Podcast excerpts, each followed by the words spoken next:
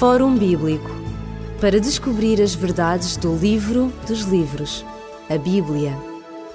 Fórum Bíblico. Para si que nos escuta, e não importa o momento em que o faz, pode ser de manhã, pode ser à tarde, pode ser à noite ou ainda pode ser de madrugada.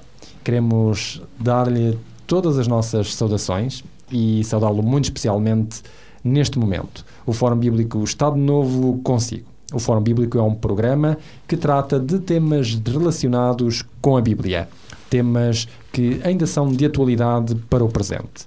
Nos programas do Fórum Bíblico, recentemente nós temos estado a analisar as profecias do livro de Daniel, um livro escrito seis séculos antes de Jesus Cristo. Nesse livro estamos neste momento no capítulo 7. Neste capítulo 7 temos estado a analisar as características de um poder religioso que é mencionado pelo profeta Daniel. Estamos neste momento a entrar na décima característica. Temos falado que é um poder religioso, ora, a décima característica que Daniel nos apresenta e que a Bíblia nos apresenta deste poder diz justamente isso. É, e o que é mais espantoso é a característica que, quanto a nós, é é, é a seguinte, ou seja, que é um poder que se levantará dentro do templo, uh, ou seja, igreja. E este propósito, o apóstolo Paulo irá dizer no ano 50 da nossa era, curiosamente, no primeiro escrito, cronologicamente falando, a ser escrito no Testamento, que é a primeira e a segunda carta aos crentes de Tessalónica, e ele vai responder algumas perguntas feitas por estes crentes que têm a ver com o final do tempo, da espera, a aguardarem a gloriosa vinda de Jesus, a segunda vinda de Jesus, que a Igreja perdeu curiosamente de vista. O credo fala nisso, é verdade, crê em Deus Pai Todo-Poderoso, e a dada altura também que Jesus se encontra à direita de Deus Pai, nesse mesmo credo, de onde há de vir julgar os vivos e os mortos a Igreja esqueceu isso. Embora fale, embora recite o credo, mas hum, os seus lábios estão lá, mas o seu coração está, está ausente. E a prova está é que se nós formos, infelizmente, a um cemitério, onde nós temos repousa, com os nossos queridos ali a repousar, eh, vemos, podemos ler os epitáfios, por muito, enfim, tocantes que sejam, diz lá que aqui jaz, fulano tal, eterna saudade de, de. Isso quer dizer, se o português é correto, que é eterna saudade, quer dizer que nunca mais os iremos uh, ver, uh, aqueles que, queridos que nós ali os pusemos. Uh, mas aquele lugar que nós chamamos de cemitério quer dizer, etimologicamente, o lugar onde se dorme. E se dorme, algum dia há de acordar, segundo a palavra de Deus, não é assim? Ora, diz aqui na sua segunda carta aos Tessalonicenses, no capítulo 2, o apóstolo Paulo fala, dentro, tendo este contexto da gloriosa vinda de Jesus, a segunda vinda de Jesus, ele vai dizer alguma coisa estranha. E diz aqui na segunda carta de Paulo aos Tessalonicenses, no capítulo 2, diz assim no verso 2: Não vos movais facilmente do vosso entendimento, nem vos perturbeis por qualquer espírito, nem por palavra, quer por epístola, como se de nós, como se o dia de Cristo estivesse perto. Verso 3: Ninguém de maneira alguma vos engane, porquanto não será assim, ou seja, a vinda de Jesus, até que antes aconteça a apostasia, antes se manifeste o homem do pecado, ou seja, o filho da perdição, o qual, e o verso 4, passamos a ler, que é um, que é um verso totalmente enigmático e estranho, o qual se opõe o qual se levanta contra tudo o que se chama Deus ou se adora. Portanto, e vemos aqui, à partida, um poder ateu, porque o texto dá a entender exatamente isso, mas expande-se, diz logo a continuação do texto, de maneira que se sentará como Deus no templo de Deus e proclamar-se-á Ele próprio Deus é um contrassenso, porque na primeira parte do verso é dito claramente que ele uh, abomina falar em Deus ou ouvir falar de Deus ou do que se adora. Portanto, ele senta-se-á no trono de Deus e, e, curiosamente, encontramos aqui um tema que é, que diz aqui, que antes que venha a apostasia, manifeste o homem o homem do o homem do pecado, o filho da perdição.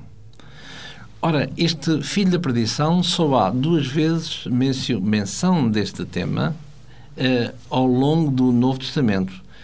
Uma delas é esta que nós acabamos de ler, e a outra, curiosamente, encontra-se no Evangelho de João, no capítulo 17, onde, nesta oração sacerdotal que Jesus faz ao Pai, uh, ao fazer essa oração para santificação, se quisermos, dos seus discípulos, seja na altura, sejam uh, hoje qualquer um de nós, aqueles que querem aderir e querem pertencer ao povo de Deus, diz aqui no capítulo 17 e no verso 12 em particular: Estando eu com eles no mundo, guarda, guardava-os em teu nome, tenho guardado aqueles que tu me deste e nenhum deles se perdeu, senão o filho da perdição.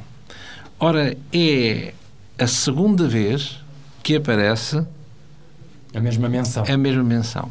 Judas e este poder que para já não sabemos qual é, porque fala que não quer nada com Deus no verso 4, portanto, 2 Tessalonicenses 2:4, mas que ao mesmo tempo diz que sentar-se-á no trono de Deus, parecendo ser, querendo ser Deus, autoproclamar-se Deus. Esse é, portanto, o filho da perdição. Ora, o que é que ele tem de comum uma, uma entidade e outra?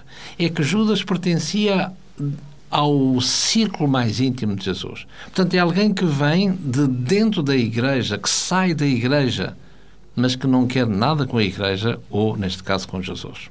E aqui também não é, não é exceção, portanto, que eles sairão exatamente do, do, do, do ciclo dos, dos cristãos. Este que é tido como filho da perdição.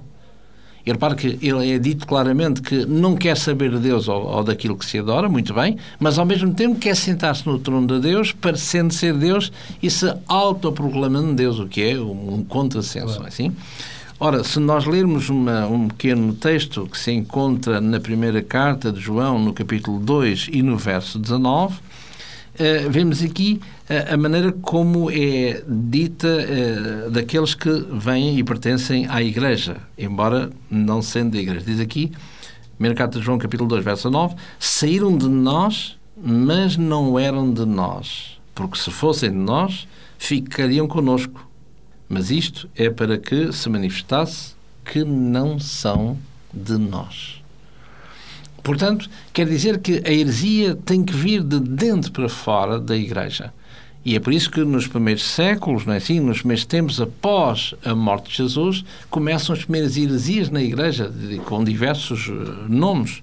Portanto, alguém que uh, tentava uh, ministrar o ensino, o ensinamento à, à, sua maneira. E, curiosamente, quando nós lemos no Novo Testamento, é uma preocupação constante nos, nos, nos escritos do Novo Testamento em colocar em guarda, em atenção, que uh, há de acontecer dentro em breve coisas que não deveriam acontecer, porque a fé é a mesma, Jesus é o mesmo e o Deus é o mesmo. Aliás, é isso, por exemplo, que o apóstolo Paulo, o próprio apóstolo Paulo, uh, vai dizer aqui, quando ele, no livro dos Atos, no capítulo 20, ele vai ter esta, ele vai reunir os anciãos, ou seja, os responsáveis da igreja de Éfeso, e ele vai dizer aqui em Atos no capítulo 20 e a partir do verso 29, diz assim: Porque eu sei isto, que depois da minha partida entrarão no meio de vós lobos cruéis que não perdurarão ao rebanho e que, repare bem, no verso 30, e que dentre vós mesmos se levantarão homens que falarão coisas perversas para atraírem os discípulos após si.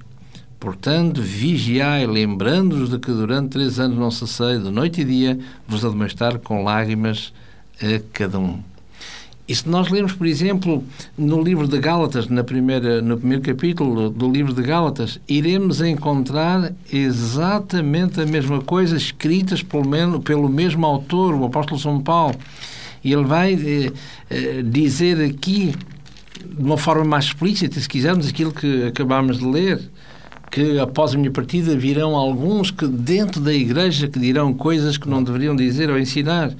Diz aqui no, na primeira carta, no primeiro livro, capítulo de, da carta aos Gálatas, no verso 8, ainda que nós mesmos, ou um anjo do céu, vos anuncie outro Evangelho além do que eu vos tenho anunciado, ele que seja excomungado da Igreja. E assim como já vos dissemos, agora de novo também voltamos a dizer: se alguém vos anunciar outro Evangelho além daquele que já recebeste, pois bem, que seja excomungado na Igreja. E voltando ao verso 6, maravilho-me de que tão depressa passasseis daquele que vos chamou à luz para outro Evangelho.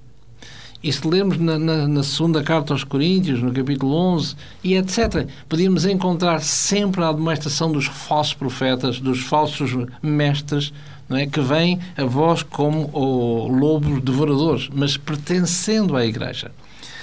Ora, e é o caso de, de voltando ao texto de 2 Tessalonicenses, capítulo 2 e verso 4, ele sentar-se-ia no templo de Deus. Ora, o templo de Deus é a Igreja. É assim?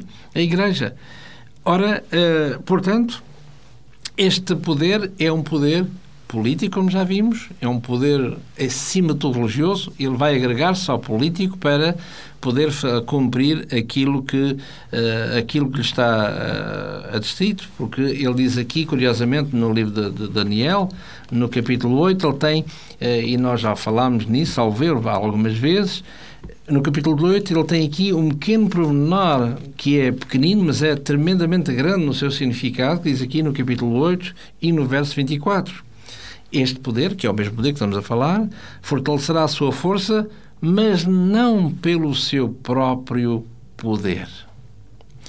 Ora, e sempre destruirá muitos e destruirá o povo santo. Portanto, é um poder religioso, como fraco que é, e, uh, mas pelo seu próprio, não pelo seu próprio poder. E se nós tivermos em mente Roma, assim, uh, e, e dentro desta área de saber, que é a história, e em particular a história medieval, é, é, não se pode entender como é que um reino vaticano que tem 44 hectares de tamanho e que tem um rei, o soberano, que se chama uh, sumo pontífice, um papa, como é que um rei pôde governar regiamente toda uma dita Europa, o velho mundo? Não se entende. Porque não tem exército, não tem. Não se entende, não é assim? Claro. Ora, uh, portanto, mas ele vai reinar soberanamente, não pelo seu próprio poder, mas pelo poder que é otorgado pelo poder pelo poder uh, político. E esta, é, uh, esta faz parte desta décima característica que, não querendo nada com Deus, curiosamente, mas ela quer ser autoproclamada uh, Deus, tomar o lugar de Deus nesta terra. Por isso, que é, por isso é que é uma blasfémia contra o próprio, o próprio Deus. Deus. É-nos dito que ele vai ser também atingido por uma, um cataclismo, digamos assim. É porque, como dissemos, de início, Daniel e Apocalipse são dois livros que têm que, têm que estar interligados e um não vai sem o outro, senão uh, não percebemos o que é que um diz acerca do outro e vice-versa, embora escritos em, em épocas diferentes. Portanto, este no primeiro século, Apocalipse, e no sexto século antes de Cristo, Daniel.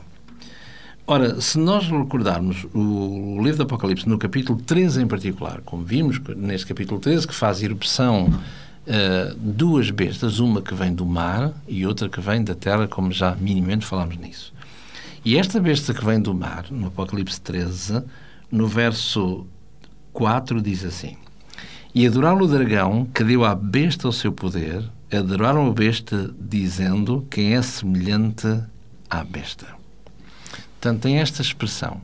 Esta expressão que se prende, obviamente, com o verso 3, que iremos ler: Vi diz João, vi uma das suas cabeças como ferida de morte e uma chaga mortal que foi curada e toda a terra se maravilhou após a besta. Ora, há aqui um contrassenso, se quisermos, aparente, não é? Uma chaga mortal. Ora, se é mortal, é mesmo mortal. Claro. Mas, curiosamente, é dito logo a seguir que foi curada. Portanto, o que é que dá a ideia? Dá a ideia que uh, alguma coisa que era para ser mortal, mortal, deixou de o ser. Deixou de o ser inesperadamente. Ora, se nós, uma vez mais, mergulharmos na história, o que é que nós iremos ver? Iremos ver que no final do século XVIII, Portanto, Roma vai, apanhar, vai, uh, vai apanhar uma machadada, ou seja, vai, vai interromper aquele poder durante aquele tempo que nós vimos profético de 1260 anos. Ou seja, que terminará em 1798. Ora, no dia 15 de fevereiro de 1798, onde a Revolução Francesa estava no seu auge, Napoleão vai enviar um general à Itália para uh, acabar com uh, as monarquias, digamos assim. Exatamente, dividir, se quisermos, igreja-religião. É assim? E o Papa Pio VI irá ser apiado, irá ser levado em cativeiro e irá, irá morrer, portanto, em consequência desse, desse, desse golpe. E se nós lêssemos a, a dita, vamos chamar assim, imprensa da época, iríamos ler uh, que uh, o papado finalmente morreu. Já não há mais opressão papal. E, por espanto, mais tarde, e a própria, e a própria França que o irá fazer, vai de novo reabilitá-la no seu lugar. Portanto, aquilo que era mortal, de repente, passa a ser curado. E o que é mais espantoso para já é, por isso eu li em primeiro lugar o verso 4, diz que uh, adoraram o dragão, que deu à besta o seu poder, e diz que adoraram a besta, e vimos há pouquinho que este capítulo 13 tem a ver unicamente com a adoração, diz que adoraram a besta e vão, os adoradores vão dizer quem é semelhante à besta. Ora, o que é interessante é que o nome, um dos nomes, um nome, diríamos, de guerra, se quisermos, de Jesus, que é conhecido como o arcanjo Miguel. Mi-Ca-El. Mi, quem, como, mi, quem, cá, como, El, Deus. Quem é como Deus? Ora, Jesus é o arcanjo Miguel, que quer dizer quem é como Deus. Arcanjo não é que seja um anjo chamado arcanjo, mas arque, alguém que é o chefe, a cabeça, o príncipe dos anjos, sem ser anjo. E o seu nome é Micael. Quem é como, quem como Deus. E o verbo está subentendido. Portanto, é aquele que é Deus. E curiosamente, repare-se que um, este poder, que aqui é conhecido como besta, não é assim? é apelidado à mesma quem é como a besta. Ou seja, repare-se, vai chamar assim a, a prerrogativa que é do, do próprio, próprio do próprio Deus. Exatamente. Isso é um pormenor que, que seria interessante. De, por isso estamos a relevá-lo. Ora, esse poder que, que vai ser uh, que vai ser vai ressuscitar, permitam-me dizer assim, esse poder que é que é a própria emanação de Deus, porque quem é como a besta, quem é que realmente pode batalhar contra ela, porque ela é efetivamente Deus. E é por isso que aparece a seguir a outra característica, a décima segunda, que tem a ver com qualquer coisa que no, quase no final do capítulo 13 é, nos é mostrado. E é essa característica que nós veremos no próximo programa. Vamos deixá-lo aqui com este suspense, é verdade, mas uh, se está a seguir atentamente o, o programa do Fórum Bíblico, uh, tem reparado que vamos devagar para que possa também um, acompanhar melhor e assimilar melhor todas as perspectivas que a Bíblia dá. Fórum Bíblico para descobrir as verdades do livro dos livros, a Bíblia. Fórum Bíblico